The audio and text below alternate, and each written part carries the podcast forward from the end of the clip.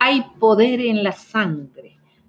Y entonces oí una fuerte voz en el cielo que decía, ya llegó la salvación, el poder y el reino de nuestro Dios y la autoridad de su Mesías, porque ha sido expulsado el acusador de nuestros hermanos, el que de día y de noche los acusaba delante de nuestro Dios.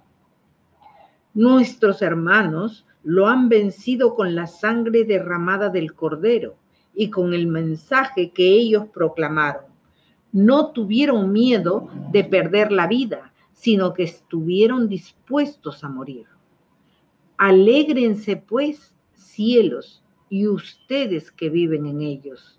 Pero hay de ustedes que viven en la tierra y en el mar, porque el diablo, sabiendo que le queda poco tiempo, ha bajado contra ustedes lleno de furor.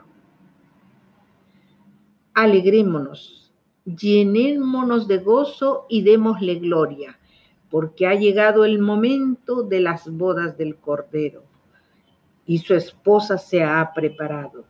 Se le ha permitido vestirse de lino fino, limpio y brillante, porque ese lino es la recta conducta del pueblo santo. Gloria a Dios. Amén.